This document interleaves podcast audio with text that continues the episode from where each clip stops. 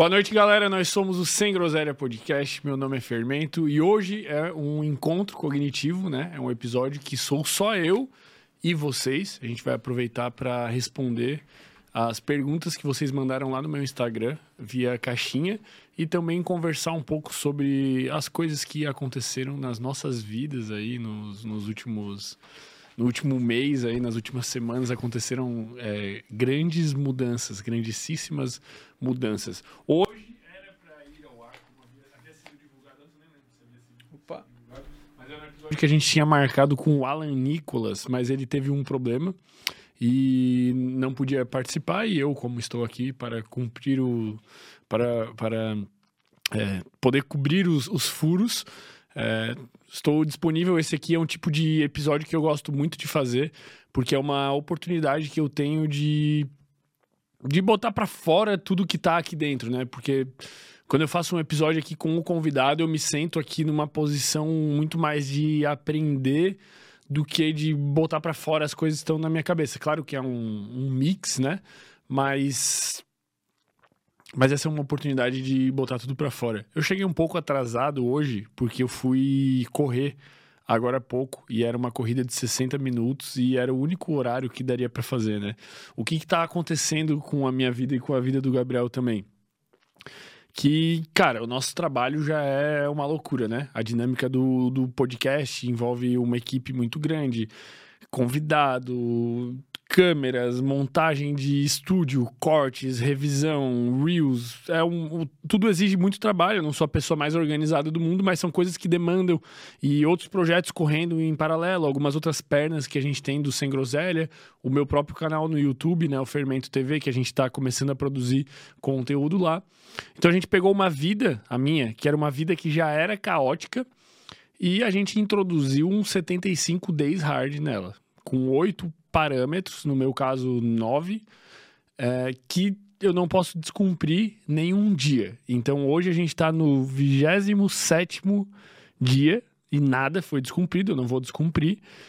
Mas tá difícil, porque a vida já era caótica e aí foi introduzido o desafio que, que faz com que tu tenha que ter uma certa organização para executar essas oito tarefas. Tipo, teve vários dias que chegava à noite e eu, caralho, velho, eu só quero ir deitar e ir dormir. Mas não, eu sou obrigado a ir treinar por causa do desafio. Aí tava lá a gente pulando corda tarde pra caralho, sei lá se não ia até incomodando os vizinhos, fazendo barra em casa, quase morrendo suado para cumprir com o desafio. Eu não sei até que ponto isso é saudável, mas pelo menos é, eu acredito que a tendência seja melhorar, principalmente a partir dessa semana. Porque o que, que aconteceu, né? Além da nossa vida, a minha vida já ser meio caótica, porque eu sou uma pessoa meio caótica, foi introduzido o desafio e em cima desse caos que já estava instaurado foi veio ainda uma mudança que eu e o Gabriel finalmente a gente comentou aqui acho que em todos os episódios que foi encontro cognitivo que era só eu e vocês eu comentei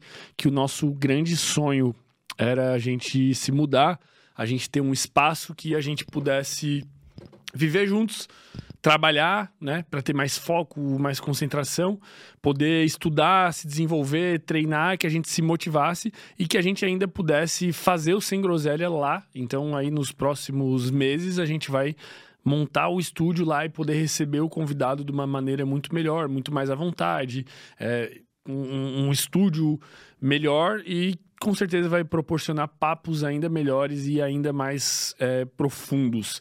Então essa mudança está sendo caótica. Mudanças são caóticas, né? Tu, sei lá, tu vai tomar banho e daí tu vê que não tem shampoo. Aí tu vai cozinhar e não tem azeite, ou não tem uma colher, ou não tem a frigideira. E não posso pular uma refeição por causa do desafio. Então não posso não ir treinar. E daí eu não sei nem em que academia que eu treino, porque eu sou novo no bairro. São várias coisas misturadas que, que tornaram o desafio ainda mais difícil. Mas eu acho que agora a gente conseguiu já dar uma ajeitada bem legal na casa. Tipo, meu quarto tá maneiro, o quarto do Gabriel tá maneiro, o escritório tá maneiro, cozinha tá maneira, falta dar mais umas ajeitadas na sala e tal. Mas a gente já tá desenrolando. E, e tá sendo tão, tão louco essa dinâmica dessa, dessa mudança que não tá dando nem aquele tempo de sentar, olhar para casa assim e falar: caralho, velho, conseguimos, sabe? Não tá dando tempo de olhar e falar, meu Deus, a gente tá na casa que a gente sempre sonhou, velho, porque a casa é a casa dos sonhos.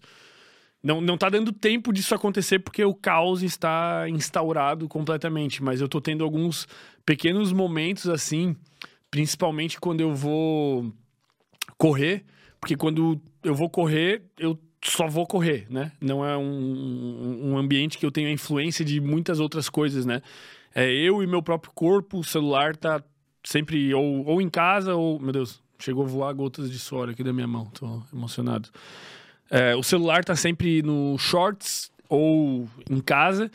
E nesses momentos ali eu consigo ter uma, uma conexão, assim, vamos dizer, comigo mesmo, né? De estar ali durante o exercício físico, tem todas aquelas questões cerebrais de endorfina e serotonina, e chega uma hora que tu corre tanto que tu fica chapado por causa do runner's high lá, todos esses mecanismos endocannabinoídicos que estão no teu cérebro. E eu tive alguns momentos, assim, de. De sentir isso, né? De poder olhar para casa e falar: caralho, velho, a gente conseguiu a gente conseguiu. Né? Foi um passo um pouquinho maior que a perna, a gente apressou um pouco as coisas, ela extrapolou um pouco o orçamento, mas a gente conseguiu, velho. A casa é nossa, pagando ou não pagando o aluguel pelo próximo um ano, velho. Essa casa é nossa. E então, hoje mesmo, a hora que eu fui correr na beira-mar ali, eu tava, tava correndo assim, lá, pá, no foco, assim, daí eu comecei, cara, comecei a rir, assim, né? Fiquei tipo, caralho, velho, como a minha vida é muito boa, mano. Como a vida é maravilhosa, assim. É o que a gente sonhou o ano inteiro, todos os episódios que eu fiz do Sem Groselha. Eu saía daqui, eu sempre ficava tipo, caralho, velho, tem que ir pra casa lá longe. Passava frio, vinha de moto, pegava chuva, não sei o que. Tá, não é um sofrimento do outro mundo, não tô. Mas era sofrido, tipo, não é a mesma coisa. Não era a minha casa, é a casa do meu pai da minha madrasta não era meu, sabe? Não era um negócio tipo que era nosso, tipo com a nossa cara, com, mano, eu nunca tive isso, eu nunca vivi isso, sabe? Eu nunca, mesmo mesmo em casa, não é minha casa, né? Eu era um cara já velho morando com o pai, tipo, não é a mesma coisa, né? Não é não é a tua casa. É uma casa que tu mora, mas não é a tua casa. E agora ali pela primeira vez, tipo, é a nossa casa, velho. É a minha casa. É ah, onde que tá o liquidificador? Eu sei onde tá, porque fui eu que guardei. Ah, onde que tá a frigideira? Eu sei onde tá, porque fui eu que comprei. É, é, muito louco isso, velho. Eu não sei como explicar essa sensação, pô. Eu não sei se todo mundo que se muda passa por isso, mas essa sensação de, tipo, é meu e tá acontecendo, tá sendo muito gostoso, mas não tá dando tempo de observar. Mas é, eu tive isso durante a corrida, né? De estar. Tá assim, assimilando isso ali, e sorrindo e, e, e, e falando e, e sei lá, tipo, correndo igual um idiota na rua e sentindo isso. Bom, antes de eu, de eu dar prosseguimento aqui no, no papo, é, e contar mais outras coisas que aconteceram, outras sensações e os, as partes mais desafiadoras do desafio do 75 Days Hard, eu quero recomendar para você que está nos assistindo a o nosso patrocinador, que é a Minimal Club. A Minimal Club, para quem não conhece, é uma empresa que faz itens básicos para vestuário masculino. E não, são, não é porque um item é básico que ele é um item comum. Muito pelo contrário. São camisetas básicas e calças, como essa aqui que eu estou usando. Eles também têm cuecas, que são feitas de um material muito premium. A, a, camisa deles, a camiseta deles de algodão, ela é feita de um algodão egípcio, que ele é quatro vezes mais resistente do que o algodão comum. Isso faz com que seja muito mais durável. Então é uma camiseta que é um verdadeiro investimento, não é uma, uma despesa. Não é uma camiseta que tu compra e tu usa três, quatro vezes, lava. E ela começa a desbotar, fica aquele tecido meio cansado, sabe? Aquela camiseta que tu compra por aí e daí tu usa uma vez, tá muito massa, mas a segunda vez já não tá, a terceira não tá, daqui a pouco a tua mãe já pede para virar pano de chão, ou se tu mora sozinho, eu moro sozinho agora, tu mesmo põe para ser pano de chão. Essa não é a camiseta deles. A camiseta deles é uma camiseta que tu lava, lava, lava, lava, usa, usa, usa. Tu tá sempre bem vestido, sempre poca. Ela tem um caimento simplesmente sensacional, valoriza o shape e é fenomenal, é um investimento. E as calças também são muito boas. Por sinal, a melhor calça que eu já usei, pô, porque eu também é, eu era desses de eu vou comprar uma um pouquinho mais barata e qualquer coisa depois eu compro outra, né? Se eu lavar e ela desbotar. E nessa eu lavava e desbotava várias calças e tava sempre meio que mal vestido. E essa aqui tá perfeitamente preta e perfeitamente linda e vestindo super bem porque é da Minimal e ela não desbota, velho. É muito bom. É um, um valor um pouco acima, mas é muito bom. E para você que nos acompanha, tem um cupom de desconto que é o Sem Groselha e vocês vão ter 20% de desconto em todo o site. E tem em especial um kit, que é o kit quatro camisetas lá no site da Mínimo. Se tu usar o cupom Sem Groselha nesse kit, tu vai ficar com 35% de desconto. Então usem o cupom Sem Groselha aí no site da Mínimo. Eu tenho certeza que vocês não vão se arrepender. É simplesmente fenomenal.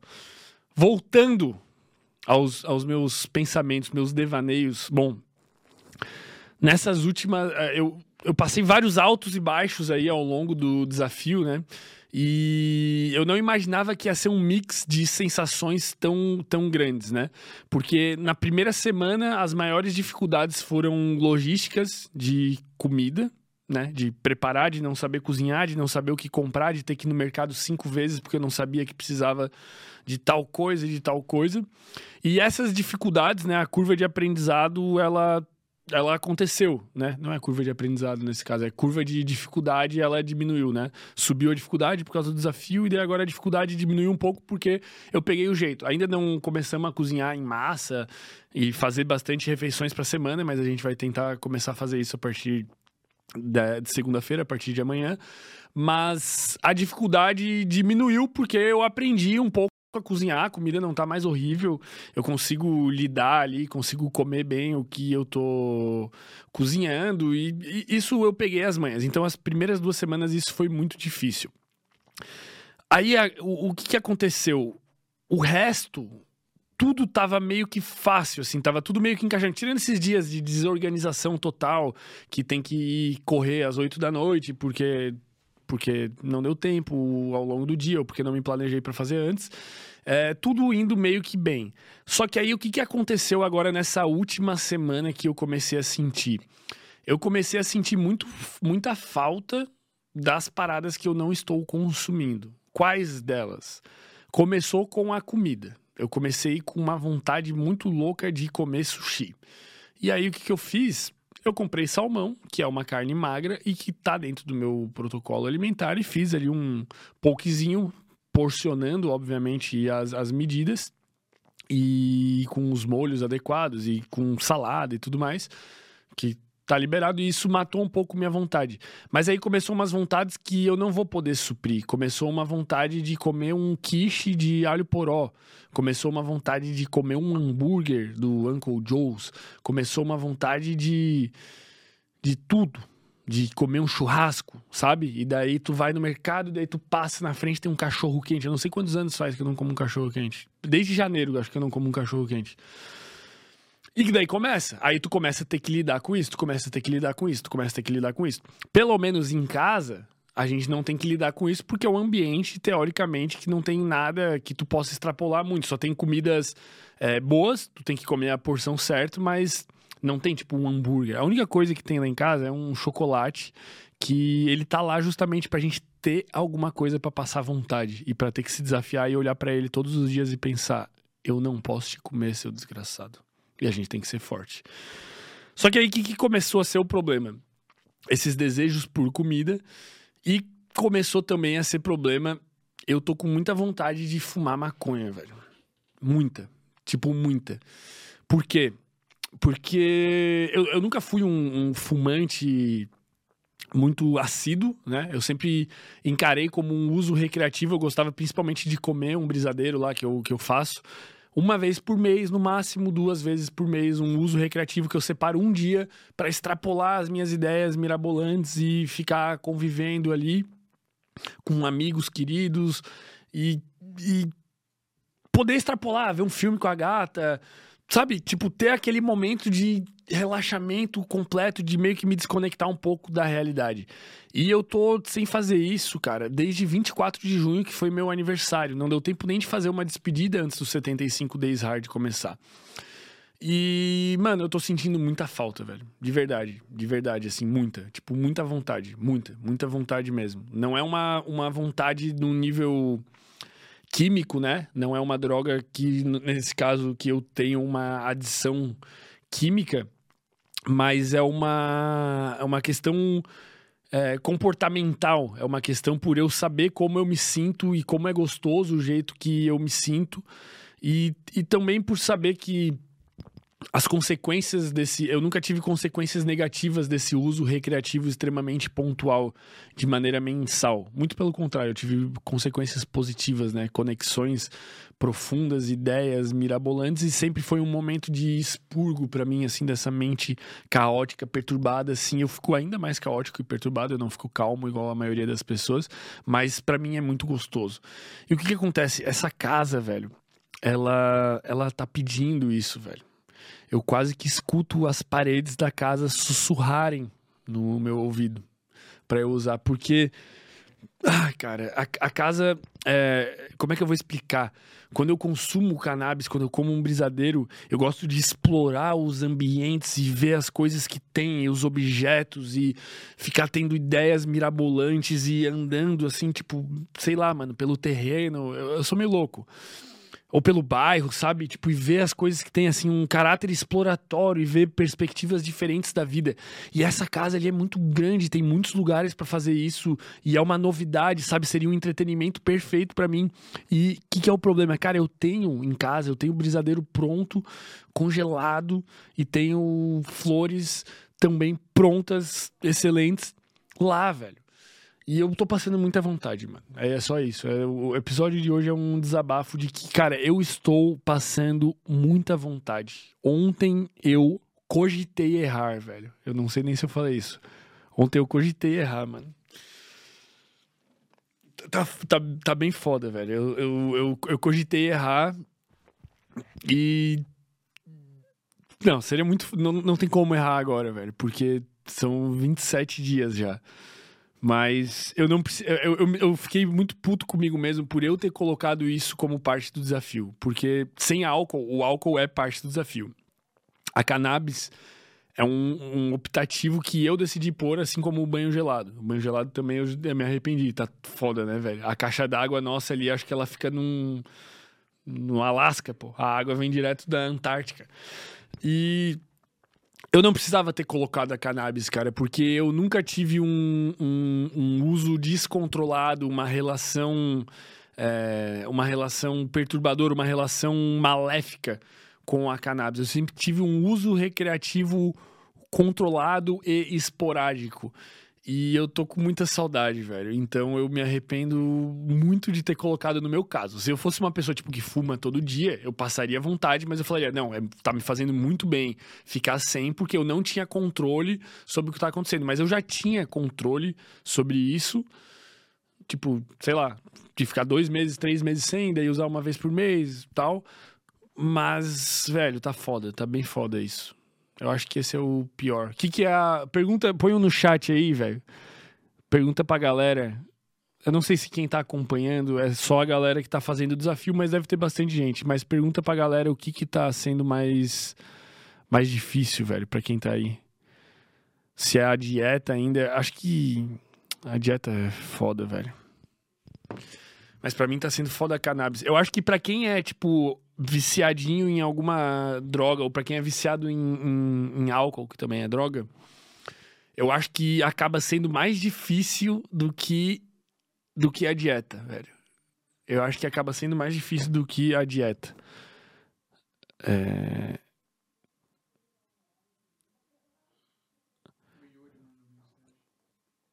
Oh, Yuri, TDAH. Salve, Yuri! TDAH descomplicado, nosso querido.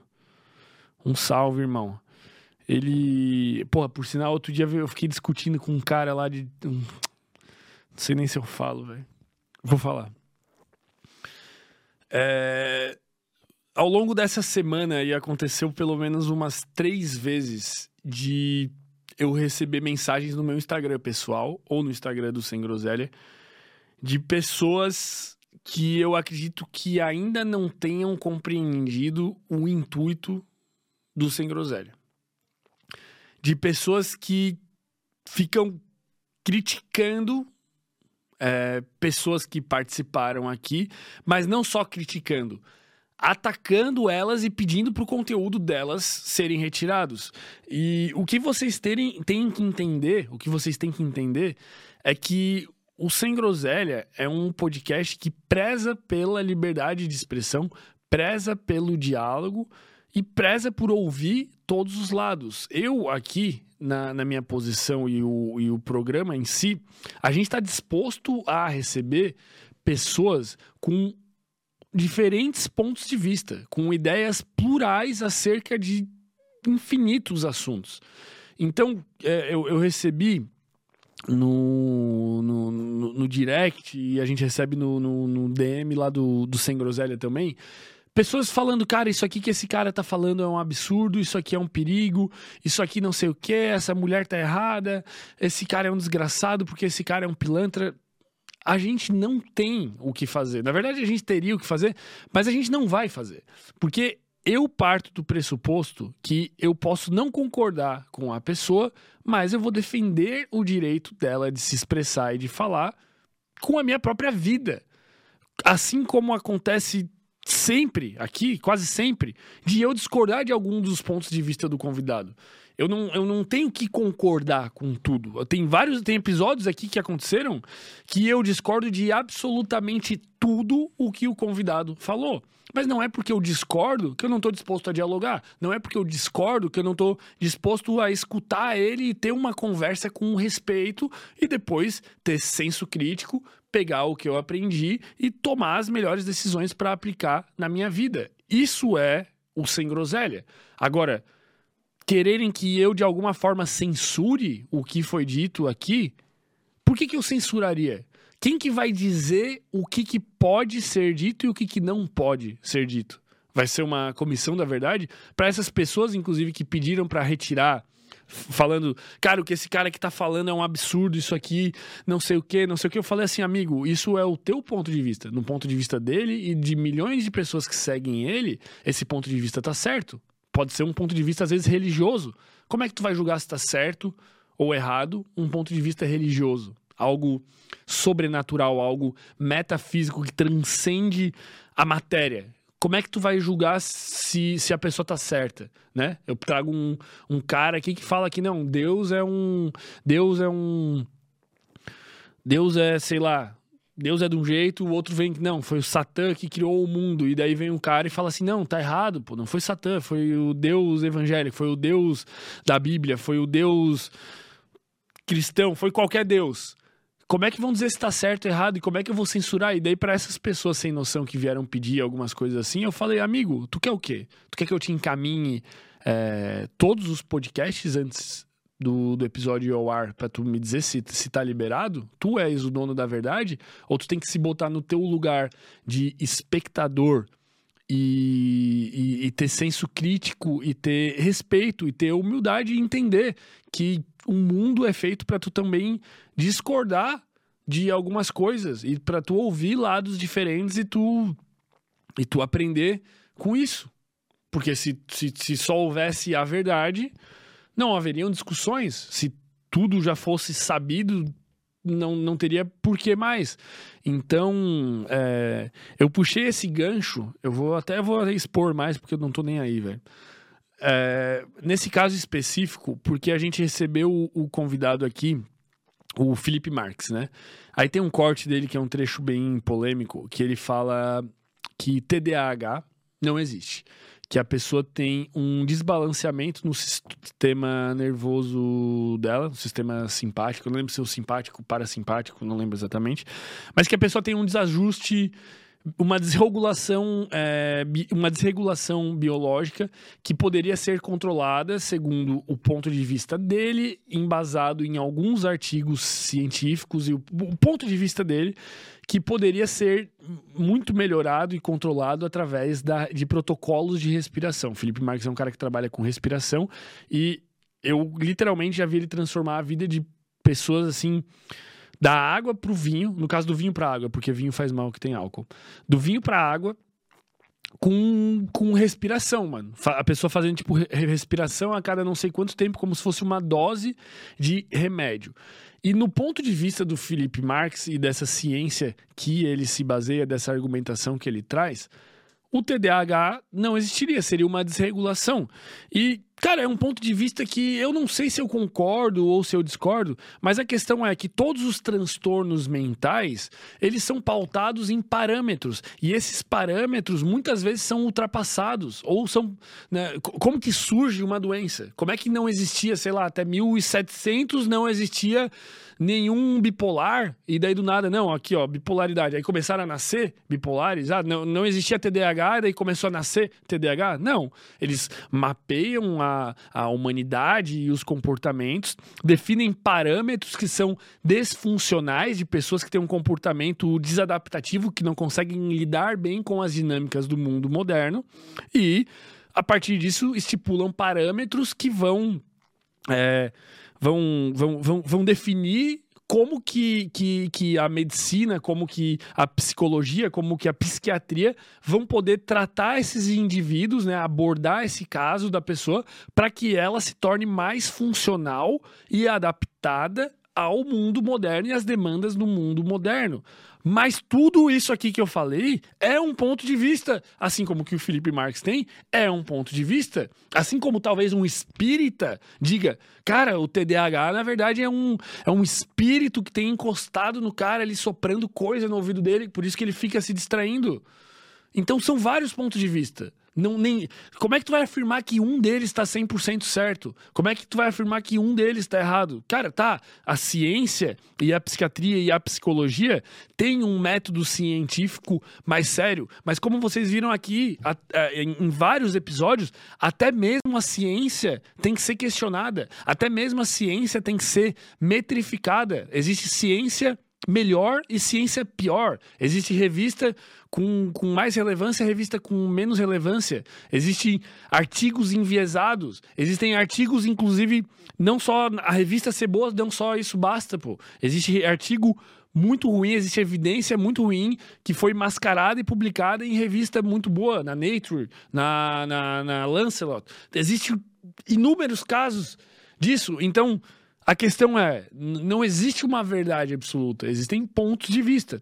Então, para esses boca mole, velho, que não, não conseguem assistir e, e, e não ficar puto, e não se descontrolar, e não faltar com respeito, porque o ponto de vista do convidado, ou o meu ponto de vista, ou o ponto de vista de outra pessoa é diferente, cara, é, isso sim precisa de terapia. Quem não consegue escutar um ponto de vista diferente sem ficar perturbado. Cara, qual a graça da vida se tu ficar. Sabe? Se tu ficar só consumindo conteúdo que tu concorda, ou só conteúdo que tu já sabe. Eu não, não consigo entender, velho, o que que passa na, na, na cabeça da pessoa, velho. A, a, a, postura que eu tenho cada vez mais aqui quando eu recebo o convidado é de justamente pegar a minha xícara de conhecimento e esvaziar ela e vir aqui pronto para escutar o convidado. Eu trago é, algumas questões pontuais, conflitantes e discordantes com o convidado, justamente para extrair o máximo dele e propiciar um debate. Mas no final, é um grande xadrez mental, é um, é um prazer que, que, que eu tento, que eu, que eu tenho fazendo. Mas são desafios que eu gero para propiciar o melhor papo, para propiciar a melhor conversa possível, extrair o máximo do convidado. Essa é sempre minha estratégia. Isso muitas vezes exige discordar, mas isso exige principalmente humildade para eu escutar o que o convidado vai falar. E então, em relação a isso, é isso, basicamente. E em relação a, a, a, outros cortes, outras críticas que eu tenho recebido, eu recebo muitos elogios, tá? Muitos, muitos, muitos. Infinita, infinitamente mais do que, do que críticas, mas é, as críticas. Foda-se, tô com vontade de rebater hoje. Deve ter sido a corrida, ou a casa nova, ou a falta de cannabis. E tem, tem pessoas que, que, que também ficam assim, meio que, ah, o convidado não sei o quê. Ah, esse papo ele já falou em outro podcast. Cara, vocês querem que eu traga o Sacane aqui, por exemplo? Vocês acham que a gente vai falar sobre o quê, pô? Não vai ser sobre planeta, buraco negro, não sei o quê. Se tu já assistiu 200 podcasts com ele, tu não, não quer conversa, não quer ver uma conversa sobre isso, cara, não assiste, velho. Não assiste. Eu quero conversar sobre isso com ele. Teve vários assuntos que a gente abordou aqui que eu nunca vi ele falar em nenhum outro lugar. Então, é, esse tipo de coisa assim tem, tem me irritado um pouco ultimamente, mas eu não vou deixar estragar meu bom humor. Eu vou pegar as perguntas aqui. Ô, oh, Brer! Caralho, o homem tá no chat, velho. Assistindo, Gabriel Breyer, nosso querido, velho, assistindo sem groselha e tomando um suco de groselha, velho. Esse cara é bom, velho. Suco de groselha pode? O Breyer tem um método aí de, de, de treino, velho. O Breyer tá sempre no shape, natural e feliz, velho. E eu não sei como, porque ele posta uns stories comendo pizza, hambúrguer e não sei o que. E tá sempre no shape lá natural, velho. Esse cara é bom, velho. O Breyer é foda. Tem que trazer, tem que trazer ele para meter uns treinos lá na casa, fazer gravar uns conteúdo com ele. O Breyerzão é foda, velho. Quem que, que tá rolando aí, Gabriel? Rolou a enquete ou, Gabriel, tu não fez? Tu nem fez, né? Tu nem lembra o que, que era a enquete. Eu perguntei, pô. Era pra responder. E daí, foi? Ah, tá. Tu perguntou e a galera digitou. E daí, qual foi o feeling? Obrigatoriedade. Treino todos os dias. Tu tá com o microfone aí? Caralho, o Gabriel tá a mais, pô. Faltou só a câmera, pô. É. A, a Luísa falou. Tá dieta. Hum. A N falou que não ter dia de folga. É, isso aí é foda. Isso aí é foda. É tipo, porque um, se tivesse um dia por semana que desse pra errar, né? É todo dia tu já acorda e fala. Te, não todo dia, né? Mas tu já acorda assim. Ah, esse inferno de novo. É. E aí, que mais? É isso, né? Tem alguém ex-usuário de droga? Não, tinha um cara que fumava, né? Eu vou responder agora, galera. O. Que Fernando? Tô. Dentro daquilo que você aprendeu com o Sem Groselha, quais as melhores formas de lidar com o estresse e conseguir relaxar quando for necessário? Vou te dizer, amigo, eu ainda não consegui fazer isso. Mas eu vou te dizer o que, que é o segredo. Organização, velho. Quando tu tem organização e tu é produtivo nos horários que tu tem que ser produtivo, tu vai conseguir ter horários para descansar, velho. Porque o que, que acontece, né? A pessoa vai lá e ela começa a trabalhar na segunda. Aí na segunda ela já tá meio podre do final de semana, ela dá uma enrolada e não sei o que, ela fica vendo Reels, ela fica blá blá blá, ela já dormiu mal, ela não, naquele dia talvez ela não vá treinar, ela se alimentou mal, blá blá blá, aquela vidinha de, de merda, assim, com todo respeito, se é a tua vida, cara, se a tua vida tá assim, ela é de merda e tu tem que melhorar. Aí na terça, mesma coisa, blá, blá, blá, blá. Daí não sei o que. Aí vai acumulando, cara. Vai acumulando, vai acumulando esse, esse, esse cansaço. E a pessoa, na verdade, ela nunca descansa. Porque nem quando ela dorme, ela descansa. Mesmo que ela durma nove horas à noite, ela não tá descansando. Porque o sono dela tá uma merda, porque ela ficou mexendo no celular até tarde, porque ela não tá fazendo todo aquele protocolo da higiene do sono, se expondo à luz natural pela manhã, tomou café até tarde, tá ansiosa, tá com sono fudido. Essa pessoa, ela por si só já não descansa. Aí chega no final de semana, numa sexta-feira, ela toma uma. Ela toma uma na sexta-feira ou na quinta ou no sábado, aí fudeu, velho. Porque daí mesmo que ela não descansa, e daí ela ainda vai dormir tarde e não sei o quê. Essa pessoa nunca descansa. Então o descanso ele exige. Ele exige é, organização. E o descanso ele tem que ser encarado como um comportamento ativo. Como se fosse uma tarefa. Assim como o sono. O sono é um comportamento ativo, não é terminei tudo, agora eu deito e durmo. Não, o sono tu tem que seguir um passo a passo de coisas que tu tem que fazer ao longo do teu dia, como se expor à luz natural pela manhã, não beber café depois das 15 horas, praticar atividade física, à noite tu evitar luzes azul, blá blá blá blá. São comportamentos ativos, coisas que tu tem que fazer para tu poder dormir bem e o descanso, esse sono noturno e o descanso aos finais de semana é a mesma coisa, cara. Se chegar eu sou um cara que, por exemplo, se eu não fui produtivo durante o dia, mesmo que eu tenha feito a higiene do sono, mas eu não produzi de fato algo que eu precisava fazer, eu chego à noite, eu tenho muita dificuldade para dormir. E chega no final de semana, tá acumulado aquelas coisas, eu não consigo dormir de vez porque eu sei que tem um monte de coisa atrasada e porque eu tô preocupado. Então eu nunca tenho aquele descanso verdadeiro de conseguir tirar um sábado à noite, tipo, sabe? Por isso, quando eu vou no massagista, alguma coisa assim, ela fala assim, irmão, tu vai morrer. Quando eu vou na cardiologista também, a Fernanda Andrade, ela fala, é, tu vai morrer se tu não, não parar. Ou quando alguém vai chutar a minha idade, fala que eu tenho 40 anos, eu tenho 28 por causa dos meus grisalhos, é por causa desse tipo de coisa. Mas o lance é, descanso exige organização e tem que ser encarado como um comportamento ativo. Tal dia, tal hora, eu largo meu celular. Cara, descansar não é ver Reels. Reels é uma falsa sensação de descanso. Quando tu tá, tipo, ali vegetando, tu tá liberando pequenas doses de dopamina e outros neurotransmissores excitatórios que te dão aquela ativadinha, ativadinha, ativadinha, e isso cansa mais ainda teu cérebro. Então, se tu tá trabalhando e a tua pausa de trabalho é tipo cinco minutos vendo Reels, a hora que tu for voltar, tu vai ver que tu vai estar tá mais cansado, velho. Pausa para descansar é tipo, sei lá, mano vai lavar uma louça. Tipo, isso pode ser encarado como descanso, ou vai botar o pé na grama, olhar para o horizonte, dar uma caminhadinha, tipo, dar uma respirada, faz uma meditação de cinco minutos, alguma coisa assim. E essa, esse descanso mais longo, cara, final de semana, tira um dia aí, velho. Tira um dia. Eu, na nossa rotina, a gente vai planejar nossa rotina hoje. Hoje a gente vai terminar o Sem Groselha aqui. Vamos fazer uma reunião na casa e vamos planejar, tipo, como é que vai ser a rotina semanal, né? Como é que vai ser, sei lá, tirar o lixo, cozinhar, é, horário para dormir, horário para acordar, qual vai ser a dinâmica. E ali, com certeza, a gente vai definir um período de descanso. Tipo, esse é o dia, esse é a hora do dia, ou esse é o dia que não se faz nada. Quer ver um filme, quer ver uma série, quer vegetar. Esse é o dia, a hora, porque isso aí é essencial, cara. E é, é, muito louco que as pessoas mais produtivas, tipo, por exemplo, o, o, próprio Wesley, né? Ele descansa muito mais do que eu e do que você, velho. Porque ele é produtivo quando tem que ser produtivo, ele não faz as coisas pela metade, e quando é hora de descansar, ele consegue, tipo, verdadeiramente descansar. É muito foda pensar nisso, né? Eu vou pegar a próxima. Eu vou pegar as perguntas lá do meu, do meu Instagram depois. Vai separando umas aí do, do chat. Mas tem bastante aqui no meu, no meu Instagram. Qual tá sendo a parte. Ah, eu vou ler a, a Tabata que mandou aqui. Qual tá sendo a parte mais legal do desafio? A parte mais legal do desafio tá sendo o contato com a galera que tá participando, com vocês, no caso, com os lúcidos. E.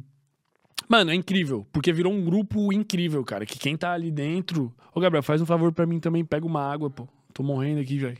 Não tomei água depois da corrida o contato com a, com a galera ali é muito maneiro. Eu, eu, me aproximei de várias pessoas do grupo e tô, tô podendo aprender muito também, sabe? Não é uma parada só de tipo, cara, vamos fazer o desafio aqui, tomem façam essa porra. Não, tá sendo tipo uma troca de, de, de, de aprendizado uma, uma troca de experiência, um contato mais próximo, sabe? Com muita gente interessante, muita gente legal, muita gente diferente. São pessoas diferentes que estão ali dentro, né? Pessoa para para se propor a participar de algo como, como esse desafio, ela já é uma pessoa diferente. Então essa está sendo a parte mais legal do desafio, por enquanto. Vai que alguma coisa diferente acontece. Shape tá respondendo a dieta do 75. Cara, o meu shape, ele deu uma secada, né? A gente tá num ajuste de dieta, mas eu não senti uma diferença absurda, porque o que, que começou a acontecer? Esses primeiros 25 dias aí que passou até agora, eu eu eu eu diminuí a minha performance no treino, velho. Porque é aquele dia que tá tão corrido, cara, que eu tô indo treinar e eu, tipo assim, cara, eu vou fazer os 40 minutos que eu me propus a fazer e foda-se. Eu vou lá e faço, vou lá e faço. Ontem foi o primeiro dia, tirando a corrida, né? A corrida eu sempre faço o que tem que fazer porque não tem opção. Põe o um relógio no braço, tem que correr tanto, tal velocidade eu corro. Mas a musculação eu acabei negligenciando um pouco. Então, ontem foi o primeiro dia em muito tempo que eu treinei assim, cara, não preciso olhar pro relógio aqui, posso ficar uma hora, uma hora e meia na academia, vou treinar com carga, vou treinar gostoso, e o shape já dá uma respondida, já dá aquele pump. Então, eu acho que em relação à dieta agora, alinhada com treinos mais fortes que vai começar a partir de amanhã, porque agora passou um pouco do caos, aí eu acho que o negócio vai ficar louco. E vamos conseguir terminar esses 75 dias aí rasgando a camisa aqui, ó. Deixa eu tomar uma água aqui, pô, antes que eu fique louco.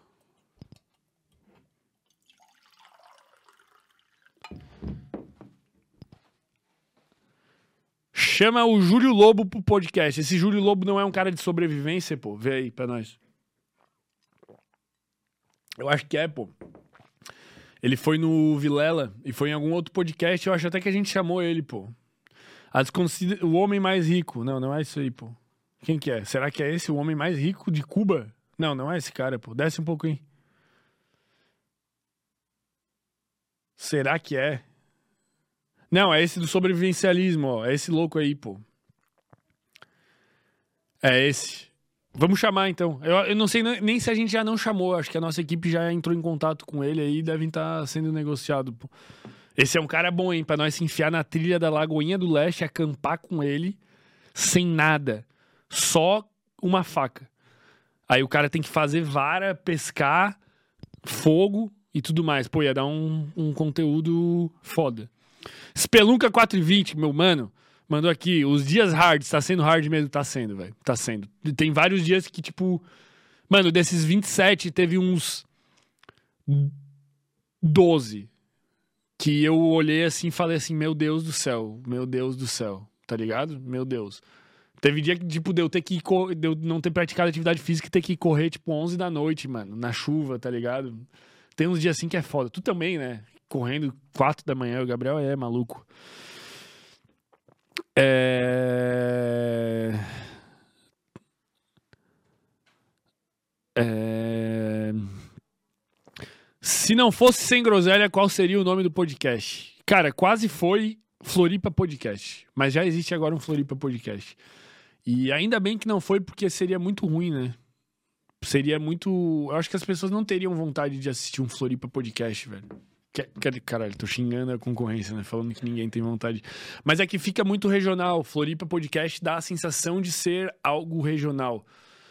Então. Ah, tem outros nomes que poderia ser. Tem uns nomes maneiros que dá pra inventar com, com podcast. Mas o Sem Groselha quase foi Floripa Podcast. Ainda bem que não foi. Será que existe um outro você? Caralho, isso tá boa. João Lucas, será que existe um outro você que fez tudo igual, mas por algum motivo não chegou a lugar algum? Cara, eu não sei, velho. Eu assisti ontem, quase inteiro, não consegui assistir inteiro, tava podre de sono. Aquele filme Tudo em Todo Lugar ao mesmo tempo que o Sacani falou. Tu já assistiu isso aí? Muito louco, mano. É, cara, é, na verdade é o que eu já imaginava que ia ser do filme, né? Ele mostra todas as tuas versões, né?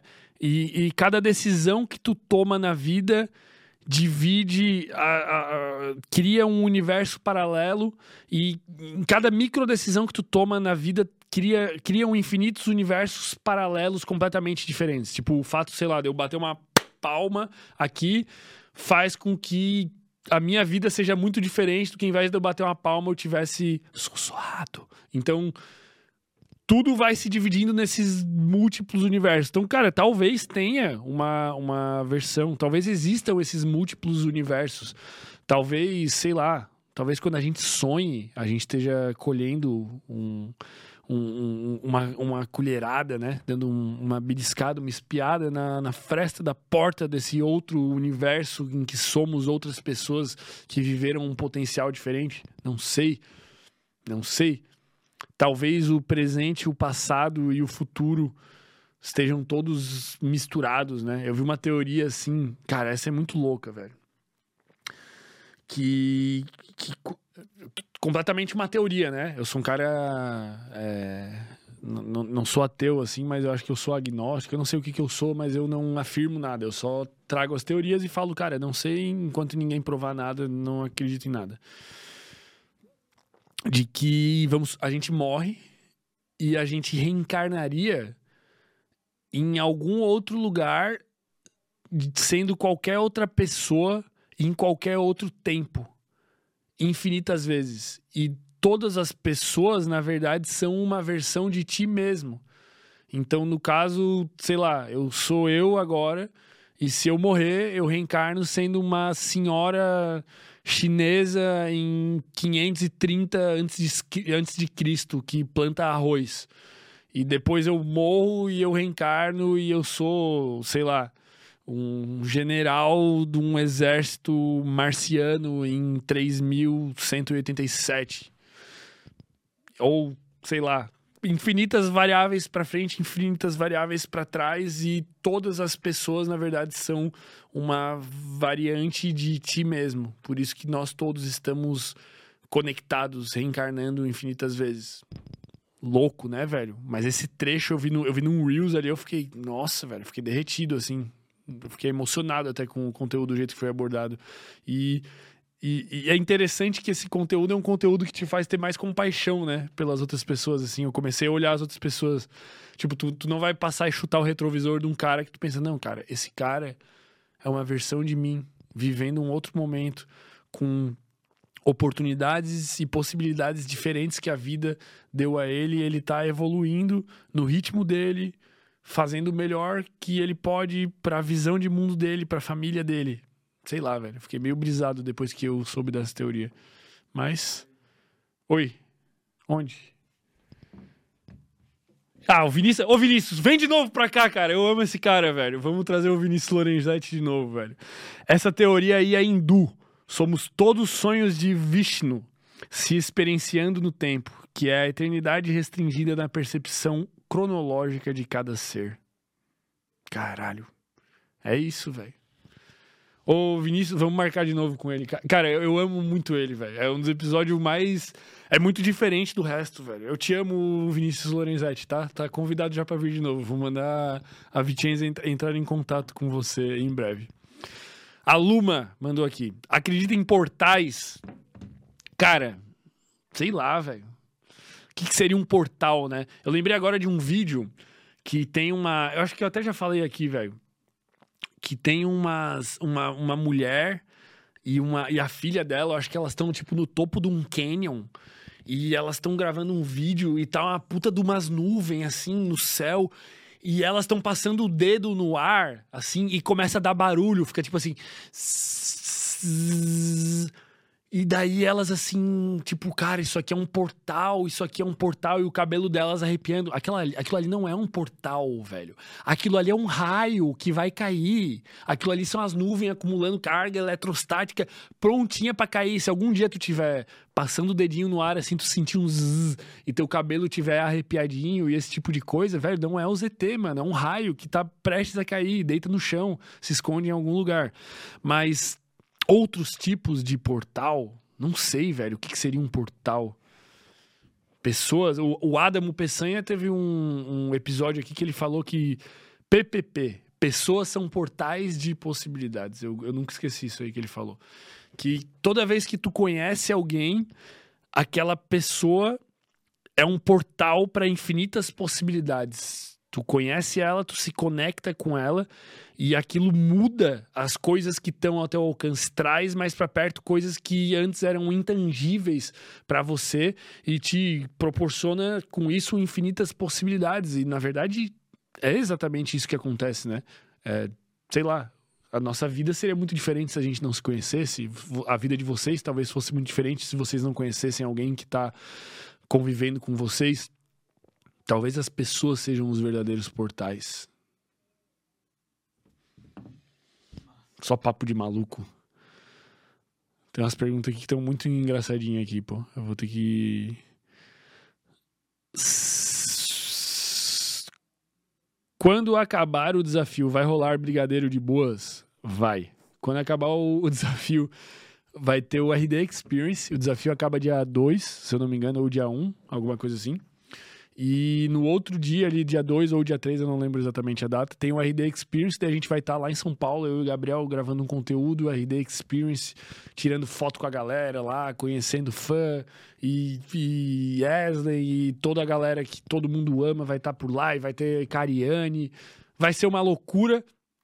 E aí, depois, quando eu voltar, eu quero tirar um dia para me entupir de droga. Brincadeira, pô, mas eu quero tirar um dia pra, tipo, eu poder comer um brisadeiro e, e curtir, velho. Vai ter esse dia. Quais livros tu leu para melhorar a tua comunicação? Cara, eu comecei a ler literalmente esse ano, velho. Então eu nunca li um livro sobre como melhorar a comunicação. Inclusive, dos últimos, sei lá, de toda a minha vida, eu li, sei lá, alguns Harry Potters um ou outro livro, O Alquimista e o Sapiens agora. Eu não sou um leitor assíduo, agora eu tô sendo por causa do desafio, tô lendo todos os dias pelo menos 10 páginas, estou lendo o, o do Daniel Kahneman, é, rápido e devagar, duas formas de pensar, tô gostando muito. É, então, não li. É, se tu. É o Adriel que perguntou aqui dos livros para comunicação. Se tu assistiu os episódios, aí veio o Gui Constâncio, que deu uma visão fenomenal, singular, única sobre comunicação. Na, na, na, faz umas duas semanas ou uma semana que ele veio. E também tem o episódio com o Ricardo Voz, que fala sobre comunicação, só que de uma maneira muito mais profunda, muito mais no sentido do que o que tu é antes de comunicar, antes de comunicar, o que tu é antes de comunicar, o Ricardo Voz falou. O Gui falou sobre a tua personalidade, então ele vai falar de uma camada mais intermediária, que é essa essa película entre o teu interno, que o Ricardo Voz explicou, e o externo. Essa película, quem fala é, bem foi o episódio com o Gui Constâncio. E tem o externo, que aí tem um episódio com o ele professor de oratória, que é um cara fantástico, que daí ele vai te ensinar técnicas fantásticas de expressão, de gesticulação, de entonação, de tudo, cara. São esses três episódios que tu assistir, velho, tu, tu já tá melhor que muito livro de comunicação e muito curso pago e muito caro pela internet, velho. Pode confiar, sem groselha aqui é o, o masterclass de qualidade. Onde você estudou? Colégio. Eu estudei no colégio Alfa Objetivo no Cobrasol durante muito tempo. A vida inteira, praticamente. Fala Wesley Fernandes Oliveira. Fala sobre como foi mais. Fala, meu Deus. Fala mais sobre como foi parar de beber, mudar o ambiente e as amizades. Cara, foi, foi muito difícil no começo é, vencer. Porque é aquilo que eu falei até em um corte aí que, que viralizou. É, gasta, demanda muita energia não fazer algo que tu tem vontade de fazer ou que as pessoas em volta querem que você faça. Isso demanda muita energia é, é mais fácil eu chegar em casa e não comer besteira se não tiver besteira e se não tiver uma pessoa comendo besteira e querendo me empurrar besteira. Então, a minha relação com o álcool, ela meio que exigiu eu aprender a lidar com as amizades que estavam envolvidas com o álcool, porque a amizade masculina, principalmente, ela principalmente não só a masculina, mas principalmente a masculina e universitária de jovens, ela está muito atrelada ao consumo de álcool. Todas as coisas que os homens fazem quando se reúnem estão atreladas ao consumo de álcool. Ah, vamos fazer um churrasco. Cervejinha, não tem como. Ah, vamos no bar, pro bar. Ah, vamos jogar um futebol. Depois do futebol, cervejinha. Ah, vamos blá blá blá. Cara, tudo tem o consumo de álcool, sabe? É culturalmente muito enraizado. Então eu tive que, primeiramente, me afastar, porque eu tenho um córtex pré-frontal pouco desenvolvido por falta de muito sono ao longo do, dos anos e por falta de muito sono até hoje, na verdade, por umas questões de bipolaridade e tal. Então eu tenho um controle inibitório muito ruim. Então eu não tinha a capacidade de vencer o ambiente. Então eu não conseguia simplesmente me respeitar a ponto de dizer não para as outras pessoas. Faltava respeito com a minha decisão. Então eu decidia, cara, eu não vou beber hoje. Eu chegava lá e eu bebia. Ah, não, não vai tomar uma, porra, virou viado, não sei o que. Eu não conseguia lidar com esses confrontos, porque eu também tinha vontade de beber e chegava lá, é a noite, blá blá blá blá blá, porra, não faz mal, só minha, só hoje, depois tu para, blá blá blá blá, eu não conseguia. Então eu precisei me afastar. Eu precisei ir pro lado do rigor extremo para poder assumir o controle e hoje eu me sentiria pronto, preparado, se eu tivesse vontade, para reintroduzir na minha vida como um uso pontual, como uma coisa esporádica. Se eu quiser tomar uma taça de vinho uma vez por mês, se eu quiser sei lá, tomar uma cerveja com meus amigos, tomar um chopp, se eu quiser ficar mais louco um dia numa virada de ano, mas usos pontuais, agora eu teria a capacidade porque eu aprendi a me respeitar e impor limites para mim mesmo e consequentemente impor limites para as outras pessoas, porque os meus limites estão muito bem estabelecidos comigo. Então, por isso que eu, eu digo que alguns hábitos tu não pode desenvolver eles de maneira sutil. A maioria dos hábitos é bom tu desenvolver de maneira sutil, como começar a treinar, como começar uma dieta, começar a praticar um esporte, começar a treinar uma habilidade. É bom que tu vá de pouquinho, três vezes por semana, duas vezes. Depois tu vai todos os dias, mais uma minutagem curta. Tu quer ler todos os dias, começa lendo uma página por dia. Tudo tu vai desenvolvendo. Mas quando é uma coisa que tu tem descontrole dessa forma, é muito difícil tu só reduzir. Eu acho que é melhor pecar pelo rigor no começo. Eu acho que uma pessoa que, que, que bebeu a vida inteira e, e, bebeu todo final de semana durante muito tempo e agora se depara com esse dilema de saber que o álcool faz mal, de saber que, que, que os comportamentos que tá tendo não vão levar aonde a pessoa quer chegar, e entende que o álcool está incluso nisso, eu acho que a melhor maneira é parar abruptamente, se não for um vício, se for um vício tu vai sofrer muito e vai ser muito difícil, tu vai precisar, tu vai precisar talvez de psicólogo, psiquiatra, talvez até medicação, dependendo do nível, tu vai precisar de uma rede de apoio, tu vai precisar lidar com muitas questões, mas se não é um vício, uma adição nesse nível, simplesmente para, se propõe a parar por 60 dias para de sair um pouco com teus amigos até tu assumir o controle, ou fala para eles, galera, eu vou parar porque eu quero, agora 60 dias eu tô no foco e se compromete com a tua decisão, ou inventa uma desculpa para eles e fala, mano, tô tomando um remédio aqui, não vou mais poder beber. E mas tem que ter esse rigor para tu poder assumir o controle com uma coisa assim que é muito prazerosa uh, do ponto de vista cerebral e comportamental tem que ter. Primeiro, tu tem que assumir totalmente o controle, sabe? Primeiro, tu tem que assumir completamente o controle para depois tu poder ponderar. Caralho, eu tô me prolongando muito nas respostas. Mas tá legal, né? A galera tá curtindo aí. Tá massa, né? Como está fluindo a evolução na corrida? É, eu comecei a treinar exatamente dia 1 de setembro, velho. E hoje é dia 15, então foram 45 dias, cara. Tá evoluindo muito maneiro, velho. Hoje eu tô. O primeiro dia, segundo dia que eu corria, o coração ia. Tava correndo igual uma lesma, o coração ia direto pra 160, 165. E. Muita dor, e perna formigando, e cara, corria tipo 4 km morrendo. E hoje, agora, antes de vir pra cá, pô, eu tô me sentindo ótimo. Eu corri 7 km e meio, pô. Tipo, outra parada, assim, sabe? Tá evoluindo muito rápido. E a prova que eu vou fazer dia 26 de novembro é 26 ou 28? Não lembro. Nunca lembro. É 26 ou 28. De novembro, eu vou correr 5 km.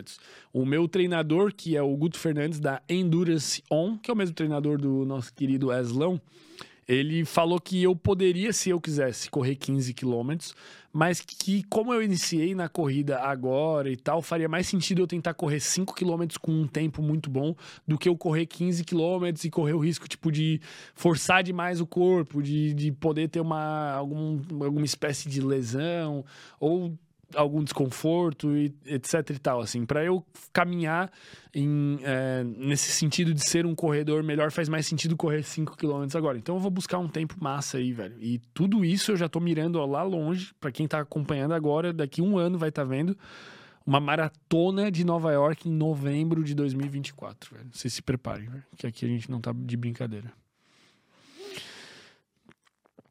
Indicação de lugares em Florianópolis. Cara, as praias de Florianópolis são maravilhosas. Esquece Jurerê, que é tipo famosinha e vai o Neymar e vai não sei o que. Jurerê é uma bosta, porque. Mano, Jurerê, a, a, praia mesmo, é horrível. Tipo, é uma areia cansada, não tem nada demais. Ai, tem umas mansão, ai, tem umas Ferrari, mas foda-se, velho. Tu tem que ir pro lugar, curtir o lugar. As praias boas aqui de Floripa. Joaquina, que é uma praia super popular. Praia Mole, é, Matadeiro é um pouquinho mais escondida, tu tem que fazer uma trilhazinha para chegar fantástica, é, é, uma vegetação extrema, umas pedras, uma água gelada pra caramba, uma areia maravilhosa, tudo perfeito.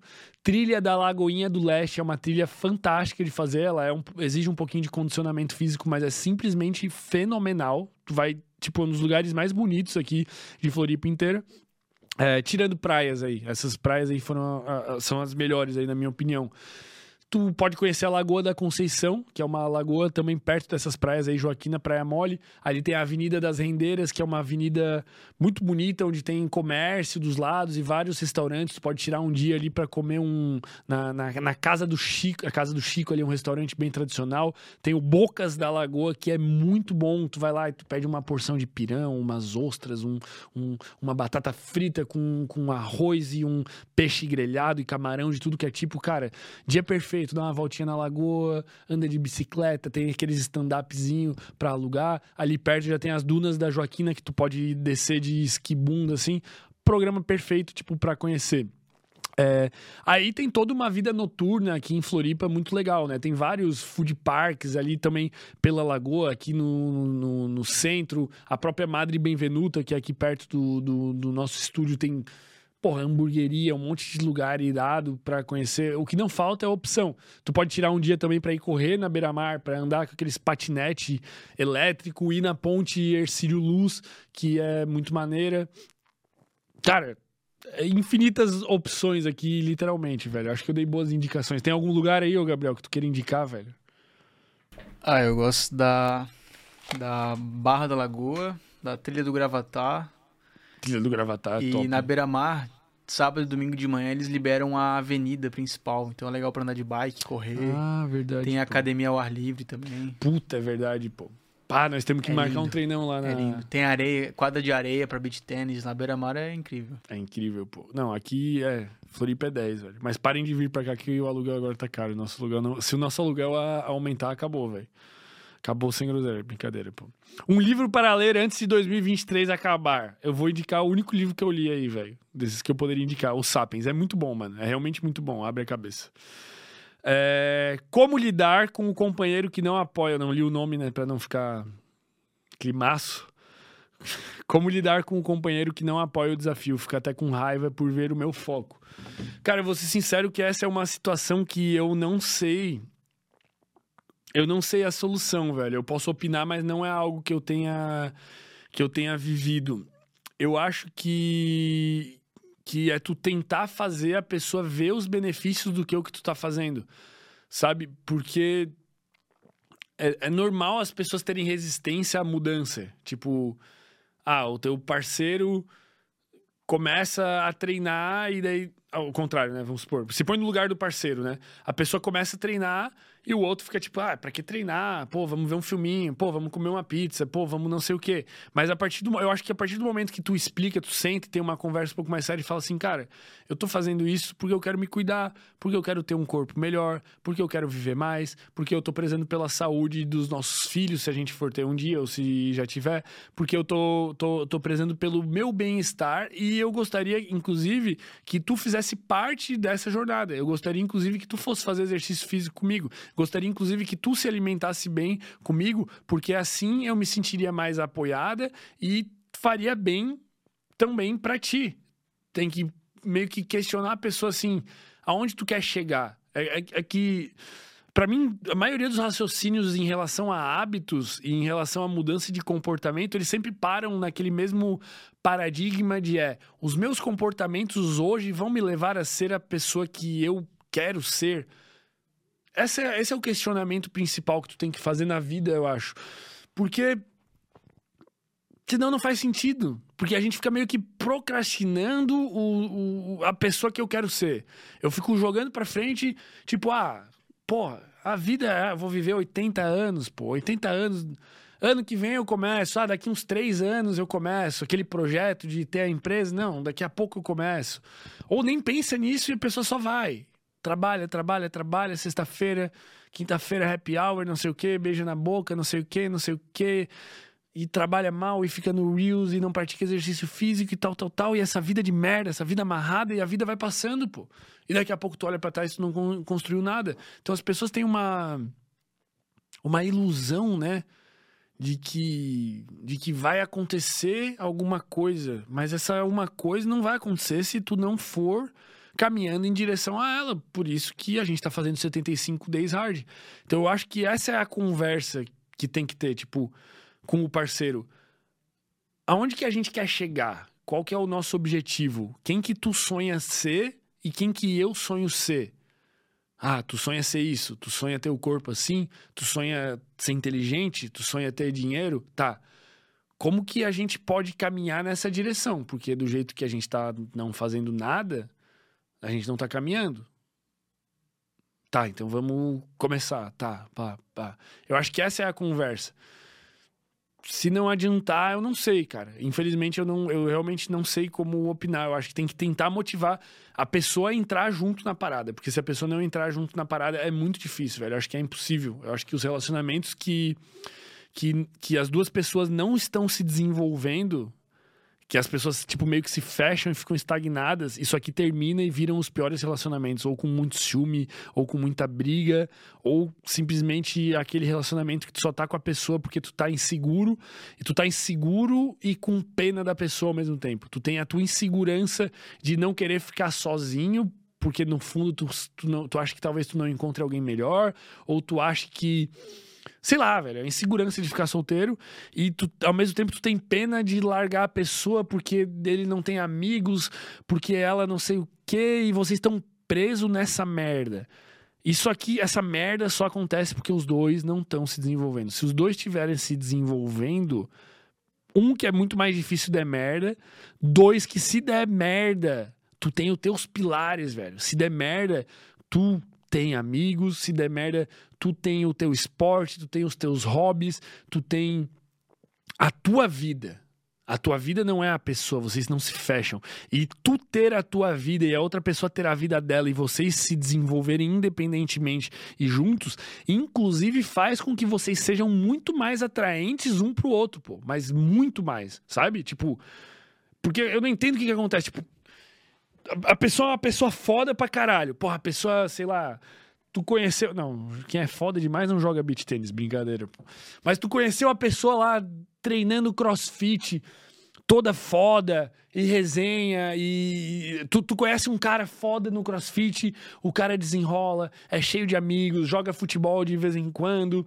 Ele é um cara que conversa, ele é um cara que. que. que. porra, que que faz milhões de coisas boas, aquela pessoa que sabe foda, que trabalha e tal. Aí vocês começam a namorar e vocês largam todas essas coisas que tu fazia e que ele fazia.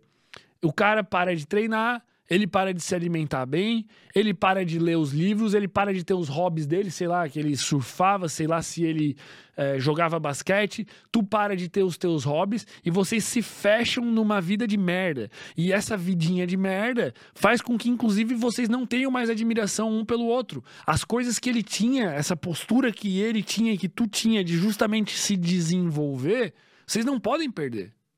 Eu acho que é isso, velho. Eu acho que Tu tem que arrastar o teu parceiro pro desafio, pô. Manda lá o link do universo cognitivo para ele. Tem perguntas aí no YouTube, Gabriel? Tem muitas? Tem muitas boas? Você pode. Calma aí, deixa eu me encontrar aqui.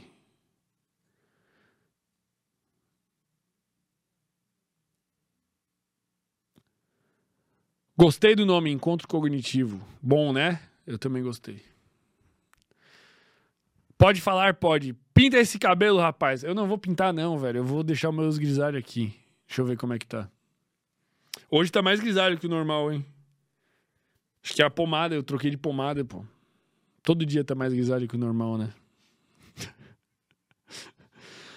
Marília Brito. Cannabis é da galera da droga? Pois tô aqui. Não entendi. Cannabis é da galera da droga? Eu acho que sim.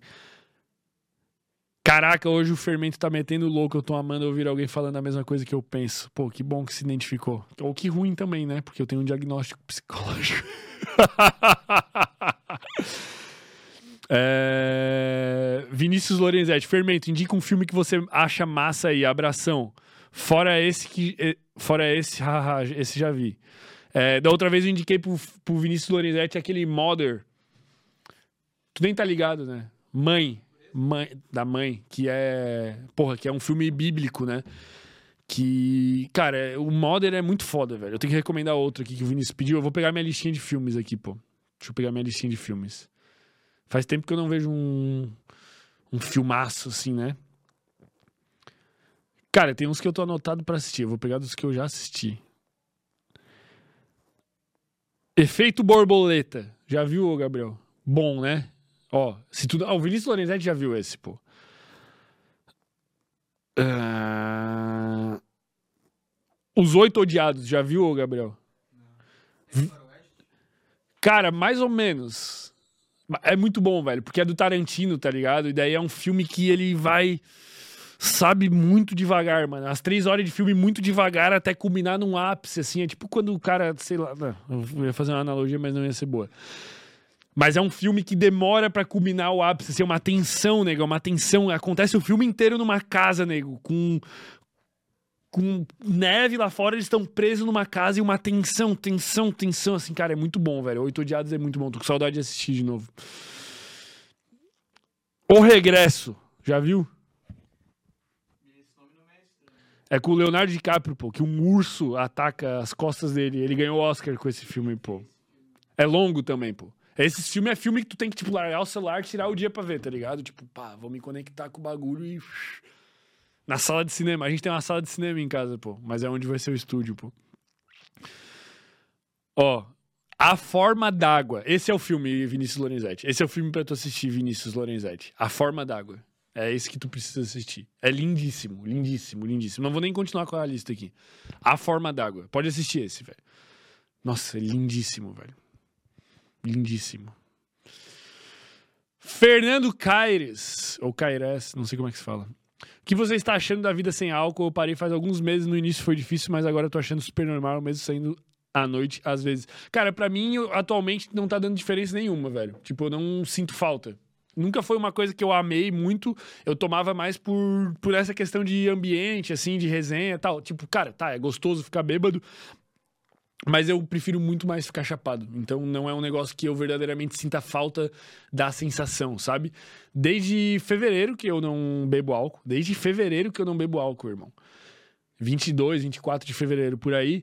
E eu senti falta umas três ou quatro vezes, pô. Então, tipo, em oito meses eu senti falta três ou quatro vezes, que foram situações, tipo, que eram lugares que, é um- que são muito chatos sem álcool. Formatura, velho. É muito chato formatura sem álcool. E teve uma outra vez que foi tipo que eu fui, sei lá, nesse meio tempo comer um hambúrguer e foi um dia que eu olhei e falei tipo assim, cara, não, esse hambúrguer aqui, aqui tem um chopp junto com o hambúrguer, realmente hoje seria o dia legal, tá ligado? Combinaria, seria um momento bacana, mas por algum motivo eu escolhi não beber. Então, também não foda-se.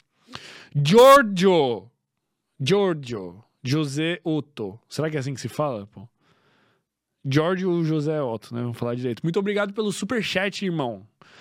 É, ele perguntou aqui: chama o Akita falar de tecnologia. Quem é o Akita que fala sobre tecnologia? Pesquisa aí pra nós, ô Gabriel.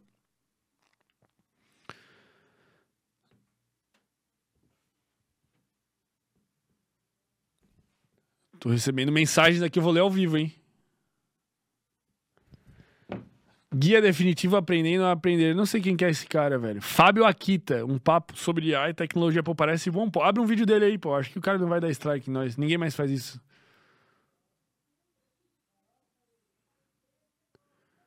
Porra, Gabriel, publicidade, velho. Nós não temos YouTube Premium, tá, galera? É isso, pô, a realidade. Fábio Akita, pô. Então ele fala só sobre tecnologia e IA e não sei o que, né? Pô, deve ser maneiro. Vou dar uma olhada no conteúdo aí. Obrigado pela indicação, ô Giorgio. Muito obrigado, irmão, pelo superchat também. Silvia Borto... Bortagaray. Já viu o vídeo do Doutor Biologia refutando a fala do Wesley no Sem Groselha sobre livre-arbítrio? Eu vi a thumb ali, eu cliquei no vídeo, vi uns pedaços e... E, cara, eu fiquei meio... Tipo, eu não vi inteiro, né? Eu não vi, tipo, a explicação dele todo, não tava com muita paciência pra assistir. Porque eu também não gosto de ficar vendo essas coisas refutando assim, porque eu acho que não tem fundamento. Não, não que não tenha fundamento, mas é que no final das contas, eu já sei a conclusão do vídeo que vai ser um ponto de vista que o cara vai discordar e discordar de um ponto de vista sem provas, porque, cara, a existência ou a não existência de livre-arbítrio é, é, uma, é uma discussão inútil porque não existem provas, entendeu? São argumentações lógicas ou falácias lógicas que te levam a concluir algo sobre o assunto, mas não tem como provar. Não é tipo fazer um vídeo refutando, porra, sei lá, um artigo científico que deu errado. Eu vou refutar porque eu fiz aqui, ó. Ou alguém falou tal coisa e eu tenho evidências de que o que ela falou está completamente errado. Ou é um coach quântico falando merda de coisas quânticas e eu sou uma pessoa que estuda física quântica e eu vou falar porque que o que aquela pessoa está falando é merda. No caso do livre-arbítrio, não é uma discussão que, que, que é palpável. Então eu não tive nem paciência de, de ver esse vídeo, porque é tipo eu discutir se tem um dragão invisível aqui na sala ou não. E eu faço um vídeo falando, cara, tem um dragão invisível aqui na sala, que ele, na verdade, é um deus que, que surgiu no século XVIII e rege todo o comportamento humano. Aí uma pessoa faz um vídeo refutando isso. Não, porque, veja bem, o dragão, ele não poderia existir porque não sei o quê, não sei, tipo, não faz sentido. Vocês entenderam o que eu tô querendo dizer, né? Então, eu acho que é isso. Porque pela a, aquela, aquela ideia de inexistência de livre-arbítrio que foi discutida no podcast com o Wesley aqui, cara, eu tava bêbado no dia, era a época que a gente ainda bebia, e a discussão que eu engatei com Wesley naquele dia foi uma discussão que eu nem sabia que existia, mas a minha argumentação era a mesma argumentação que o Laplace usou para imaginar aquele hipotético demônio, o demônio de Laplace, que seria um demônio que conhece tudo que acontece no universo, porque ele tem todas as equações que regem o comportamento de todas as partículas, desde o Big Bang até o fim do universo. Então, quando tu imagina essa hipótese de uma entidade com todas as equações que regem a matéria e capaz de calcular tudo o que acontece com todas as partículas, quarks, fótons, nêutrons, moléculas, tudo o que existe essa entidade teria a capacidade de calcular as suas interações, como eu já falei em outros episódios. Se tu tem a capacidade no computador simular uma célula, depois tu simula duas, depois tu simula um tecido e tu joga coisas ali, tu consegue prever esse comportamento. A capacidade tecnológica se desenvolve até um ponto que tu consegue emular um organismo vivo inteiro ali, tipo um roedor, depois tu consegue emular vários, depois tu consegue emular um ser humano e tu consegue prever o comportamento dele através de cálculos, mesmo com infinitas variáveis. Esse demônio de Laplace seria um demônio soberano fora desse nosso ob universo observável que tem toda essa capacidade computacional de assimilar tudo o que está acontecendo a todo tempo, em todos os lugares. Então, Pra mim isso é irrefutável, porque eu tô imaginando essa porra desse demônio. Tu não tem como refutar o que eu tô imaginando, que é o que o Laplace imaginou, que é mais ou menos a ideia da inexistência de livre-arbítrio que o, que, o, que o Skinner vai trazer, que é baseada, na qual é baseada a argumentação do, do Wesley. Então, como que tu vai refutar isso, cara? Não, não tem como, sabe? É uma, é uma soma de fatores. Claro que quando tu vai pegar do ponto de vista neurocientífico, ele vai se pautar mas num, num, na questão de que não existem espaços para outras variáveis na tomada de decisão que não sejam a influência do ambiente somado aos teus engramas de memória e reações químicas cerebrais. Então, é algo difícil de refutar, mas sei lá, talvez se eu tiver paciência alguma hora eu veja o vídeo do Dr. Biologia, mas o demônio de Laplace é irrefutável porque ele é um demônio imaginário. É tipo refutar Deus. Eu tô muito grosso hoje, pô. Um pouquinho, né? Rafael Mourão, certamente o verdadeiro problema filosófico e de sentido de vida seriam o problema do blá blá blá, que eu não vou falar, ou porque existe alguma coisa em vez do nada. Mande um salve para Fortaleza. Um salve para Fortaleza. Eu vou ler novamente a sua pergunta aqui que eu não entendi muito bem. O problema filosófico e de sentido da vida seriam e porque existe alguma coisa invaginada. Tá. Seria o problema de pessoas atentando contra a própria existência ou de pessoas que não encontram o sentido, né? As pessoas que não encontram o sentido, elas poderiam atentar contra a própria existência ou ficar nessa confusão de se existe alguma coisa em vez do nada. Cara, sei lá, velho. Ninguém sabe meio que as respostas para essas perguntas, né? Mas isso Justamente por não saber as respostas, cara, ninguém sabe. Ninguém sabe o que acontece quando tu morre. E ninguém sabe verdadeiramente qual é o sentido da vida. A gente entende que por algum motivo, o propósito da vida é se perpetuar. A gente tem uma tendência biológica natural, assim como todas as coisas vivas têm uma tendência biológica natural a querer permanecer existindo e perpetuar a sua espécie, a perpetuar a sua prole, a deixar algo no mundo. No... E, e, e... Então a gente, tem a... a, gente tem um instinto natural, esse instinto biológico está enraizado em tudo que é vivo, tem isso de se defender. Então, se o Gabriel tentar me, me, atentar contra mim agora, eu vou me defender com unhas e dentes. Se eu tiver frio, o meu corpo vai tremer para se aquecer para que eu não morra. Se eu tiver com muita fome, eu vou procurar alimento a todo custo para continuar vivo. Se eu estiver me afogando, eu vou lutar, eu vou tirar força de onde não tem. E, e, e, fora isso, né? Fora esse, esse, esse ímpeto mais forte de todos de querer continuar vivo, existe um ímpeto muito forte também de perpetuar a espécie que é o motor da vida. O que move tudo, tudo que está acontecendo aqui é uma dinâmica social que, no fundo, tem a ver com a perpetuação da espécie. Tá, beleza.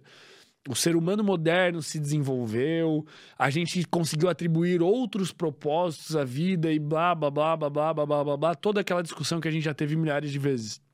Mas, no fundo, eu tô aqui ganhando dinheiro porque eu vou construir uma família, mas isso aqui é, não, não, importa os sentidos atribuídos, não importa a simbologia atribuída e se eu tenho prazer fazendo ou não, blá blá.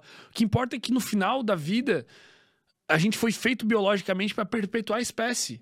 Então é toda uma dinâmica social aqui muito louca de, de, de, de, de tu ter um trabalho, de tu ganhar dinheiro, de tu encontrar alguém, e esse alguém tem que ser compatível com as tuas ideias e tem que ser compatível fisicamente, porque tu se sente atraído por aquela pessoa com fatores que geram atração, que justamente são fatores que tu foi selecionado biologicamente para sentir atração por aquele tipo de pessoa, porque a mistura dos teus genes com os genes daquela pessoa vão propiciar um, um, uma combinação que vai ser ainda melhor e melhor selecionada e tal. Toda essa dinâmica. Então, o sentido da vida, no final das contas, é perpetuar a própria vida. É isso. Mas, como a gente dominou isso, né? Como a gente tem é, essas duas questões, né? Perpetuar a vida hoje se tornou algo muito mais fácil por causa da comunicação que a gente tem, né? A possibilidade de se comunicar com todo mundo através das redes sociais, através da internet. As distâncias foram encurtadas através dos meios de transporte. E também por esse outro lado de que tá muito mais fácil só sobreviver hoje em dia, a gente consegue abrigo mais fácil do que jamais foi na história da humanidade, a gente consegue alimento mais fácil do que jamais foi, a gente consegue o sexo mais fácil. Por isso tudo ser muito fácil, surge então a necessidade da gente atribuir um sentido à vida, porque o sentido biológico está resumido nisso aqui. A partir do momento em que a gente tem isso aqui no mundo moderno muito fácil, a gente passa a ter a necessidade de atribuir um sentido extra biológico, vamos dizer assim, que na verdade é um sentido que, que, que, ele não existe, ele foi inventado. Então, esse propósito que eu me sinto cumprindo aqui, esse sentido da vida que eu sinto que é o meu propósito divino, não divino, não vou botar essa palavra, aqui, fazendo podcast, conversando com vocês, na verdade é um propósito que existe porque eu não tenho a necessidade de todo dia estar trabalhando para suprir isso aqui. Então, eu atribuí esse propósito que vai aí se remeter de acordo com a minha teoria, a memórias que foram formadas na primeira infância, que seria no período inicial da vida, que são valores que eu aprendi. Minha mãe gostava muito de filosofia, de psicologia, de discutir assuntos. Ela é uma poeta, escritora e gosta de todas essas coisas loucas. Meu pai é um, foi um atleta, jogador de vôlei, jogou na seleção brasileira de vôlei em 85 e sempre curtiu o bagulho do esporte. E esses valores foram transmitidos para mim muito cedo na minha vida, formaram o meu caráter, formaram a minha estrutura cerebral em um momento que eu tinha uma neuroplasticidade super plástica e ficaram enraizados dentro de mim. E hoje, de alguma maneira, o meu sentido da vida que foi inventado ele é atingido esse sentido da vida quando eu consigo me reconectar com esse com esses valores que eu aprendi lá cedo. Por isso que eu vivo hoje muito feliz e tenho uma satisfação muito grande de fazer o que eu faço aqui e de viver essa vida saudável. Então me alinho com essas coisas do esporte, de poder ter esses papos loucos, velho.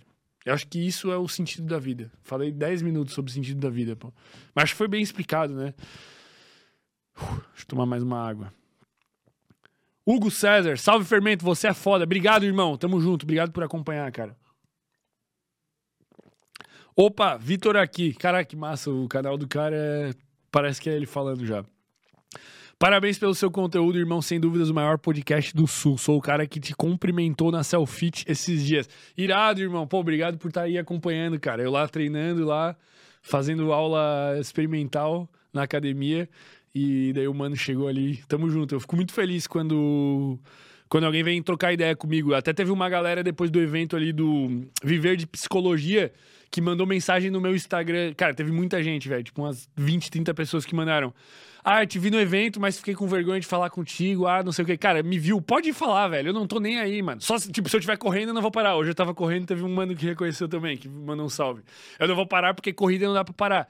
Nos outros lugares, velho, foda-se. Eu adoro trocar ideia. Eu adoro conversar com vocês, saber que episódio que vocês gostam, o que que vocês estão mais curtindo, o que que foi a parada que mudou pra ti. Quer tirar foto? Tira, eu não tô nem aí, velho. Eu adoro contato. Eu sou apaixonado por seres humanos, velho. Isso é a minha verdadeira parada. Então, que bom. Irmão, obrigado por acompanhar, velho. Tamo junto demais. Por sinal, ó, Selfit vai ser minha nova academia. Pô, eles deviam patrocinar, né, velho? Vou levar a galera lá treinar. Vou voltar com os treininhos acompanhados na quarta aí, pô. Flavim 157. O que você acha de eu voltar a morar com os meus pais? Tenho 23 anos. Voltar a morar? Cara, acho que não, velho. Ah. Cara, se for um planejamento assim, temporário, para tu juntar uma grana e depois algo mais, velho, às vezes é válido. Bota na ponta do lápis, se planeja. É um período, um ano, dois anos, vê como é que teus coroas vão encarar isso e ver também como que tu vai estar tá disposto a encarar isso psicologicamente. Porque muda muita parada, né? Eu não sei como é que são teus coroas. Eu sempre tive muita liberdade tipo, para fazer o que eu quisesse, assim. Tipo, eu já morava praticamente sozinho. Sempre pude, sei lá, levar quem eu quisesse, ficar acordado até a hora que eu quisesse, comer o que eu quisesse. Tipo, a casa era praticamente minha, assim, meu coroa sempre fica muito fora. Mas se tu tem uns pais, um pai e uma mãe que são mais rígidos, de ficar pedindo satisfação, de não sei o que, tu tem que tu se preparar psicologicamente pra tu aguentar esse período, né? É o preço que se paga por economizar no aluguel. Tu se priva de liberdade para economizar no aluguel. Então, bom, faz parte. Mas eu acho que pode ser válido, pô, com certeza. Se tu vai juntar essa grana para depois fazer uma parada, se tu tem um plano tal, cara, é isso. Tua família tá te apoiando. Tu tem que agradecer ainda que tem essa possibilidade. Gealdo Sacramento Santana. Procura amigo que gostem de se desenvolver. Aonde? Em que cidade? Da Bahia? Fechou as perguntas, Gabriel? Não. Já assistiu o filme O Som da Liberdade? Som ou um sonho? Som. O som eu nunca vi. O som da liberdade, deixa eu ver aqui. Será que é bom? Som da liberdade. Ah, não é. É novo? É novo? Deixa eu ver. Não é esse sobre. Sobre umas meninas. É, meninas traficadas. Uhum. Vou até tirar um print que eu tinha visto falar desse filme e disse que é muito bom, pô. Que tá, deu um alvoroço, assim. Fechou aí, Gabriel, de pergunta? Tamo liberado? A gente tem reunião hoje ainda, pô. Deixa eu dar uma olhada como é que tá o chat aqui. Só pra. A gente vai fazer uma reunião hoje, galera. Definindo definindo os parâmetros da casa. Tipo, que hora a gente vai acordar, que hora a gente vai desligar o disjuntor, ficar só luz amarela na casa pra gente poder ir dormir, que dia que a gente vai fazer faxina, que dia que a gente vai limpar a piscina, que dia que a gente vai limpar o quintal, vai cozinhar, que hora que a gente trabalha, o que que a gente faz, tudo. Tudo será definido hoje, entre outras boas práticas, né? Acho que quem tiver alguma ideia mirabolante de prática, mandem pra gente, assim, ó. E podem mandar lá no meu Instagram. Às vezes a pessoa tem alguma coisa muito massa, né? A gente podia fazer tipo um clube do livro, pô. Que daí a gente já faz no universo cognitivo, mas aí a gente faz uma livezinha lá, pô. Aí a gente. Faz uma enquete no Insta sobre dicas pra morar sozinho. Ou Dicas, que- coisas boas pra implementar na rotina. tá bons hábitos para quem mora Isso. sozinho. Eu vou fazer lá no Instagram. É... João Vitor perguntou: vocês têm o mesmo cronotipo? O mesmo ritmo? Cara, eu não sei, velho, porque eu até hoje eu não sei o meu cronotipo, mano. Eu, por, por ser bipolar tipo 2, eu nunca consegui ajustar meu sono. O plano é que daqui pra frente consiga finalmente, né? A gente vai parar com essas coisas noturnas aqui, essas ativações noturnas loucas, e talvez eu consiga descobrir, mas muito provavelmente não. Mas aí o que, que muda, né? Um, um diurno acordaria umas 5 e um, um, um cronotipo vespertino acordaria umas 7, 8. Muda um pouco. Tu, tu, tu acha que tu é o cara que acorda cedaço antes do sol? Tu não sabe também, né? Naturalmente. O cara vai acabar descobrindo, porque vai chegar uma hora que o cara vai conseguir largar o despertador e o cara vai descobrir. Eu acho que eu não sou. Eu acho que eu sou o cara que nasce depois do sol ali. Tipo, o sol nasceu um pouquinho depois. Eu acho que eu sou, cara. Mas nunca testei. Que nasce antes, que acorda. Tipo, o Wesley é muito. O Wesley, ele é, ele é o cara que naturalmente acorda antes do sol nascer, tá ligado? É, não faço ideia. Tem gente que não é, mas não tem problema nenhum ser, porque o intervalo de diferença ali é no máximo duas horas, pô, foda-se. Mas a partir de amanhã, amanhã a gente vai acordar que horas? Seis horas? Não, 5h50, né? É isso. Vai ser difícil no começo, mas depois vai ficar fácil. É, eu concordo contigo, João Vitor. Concordo contigo, mas pra começar, foda-se, velho. Pra começar, a gente vai começar assim. Galera que nos acompanhou, meus queridos, eu quero dar um recado pra vocês. Vocês conhecem a Minimal? Vocês sabiam que vocês podem se vestir bem com camisetas básicas. São camisetas básicas que não são comuns. É um algodão especial, quatro vezes mais resistente que o algodão comum. Fio egípcio, caimento maravilhoso. Ela tem uma certa elasticidade. Fica perfeito. E eles não têm só camisetas. Eles têm também calça, que é o que eu tô usando, cueca e esses acessórios básicos masculinos. Para quem é a audiência aqui querida do Sem Groselha, os lúcidos aqui que nos acompanham, pessoas com senso crítico elevado, uma inteligência, vocês têm que compreender tão bem que comprar camiseta básica nessas lojas aleatórias aí, muitas vezes é uma cagada, porque tu lava ela uma vez, duas vezes, ela tá um lixo, tu tem que comprar outra. Quando tu compra uma camiseta da Minimal, ela dura, porque tu pode lavar 10, 20 vezes ela não desbota, ela não encolhe, ela não fica desbeiçada, ela não fica com pipoca. É um investimento para você se vestir bem. Então, para vocês, tem um cupom lá no site da Minimal, que é o cupom Sem Groselha, que dá 20%. Sim, é muito desconto. Sem, cupom Sem Groselha no site da Minimal, 20% de desconto em todo o site. E tem um kit, que é o kit 4 camisetas em especial, que se tu pegar com o cupom Sem Groselha, ele fica com 35% de desconto. Façam bom uso. E se comprarem também pode até fazer um story lá, me marcando, marcando a mínimo, falando ali, ó, obrigado, galera. Marco sem groselha e marca mínimo lá. Obrigado, sem groselha, obrigado, mínimo. Pode, pode marcar lá que a gente reposta. Pessoal, obrigado por acompanharem. A vida está uma verdadeira loucura. Espero que esse episódio aqui, esse papo, esse encontro cognitivo que a gente teve aqui tenha agregado na vida de vocês. Tentem não só ouvir as coisas e aprender, como também botá-las em prática o mais rápido possível, porque como diria o Lao Tse, saber e não fazer ainda é não saber. Então tu só sabe algo quando tu aplica esse algo. Então comecem a aplicar os conhecimentos, não fiquem só no YouTube assistindo sem groselha ou acompanhando podcasts e só absorvendo passivamente. Aprende, aplica, aprende, aplica, aprende, aplica e assim a vida de vocês vai mudar e vai melhorar muito mais rápido. Tá bom? Combinado? Galera, muito obrigado por terem acompanhado. Vocês são sensacionais. Eu adorei as perguntas, eu adoro fazer isso aqui. Eu tô feliz pra caralho. E agora eu vou lá para casa, a gente vai terminar de organizar algumas coisas e tal, e vou deixando vocês sempre atualizados sobre o que tá acontecendo lá no meu Instagram. Tem muita produção de conteúdo para vir por aí.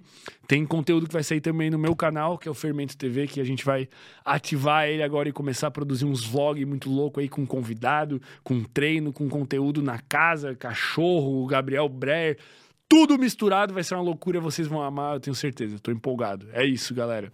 Muito obrigado para vocês, boa noite, sejam lúcidos, beleza?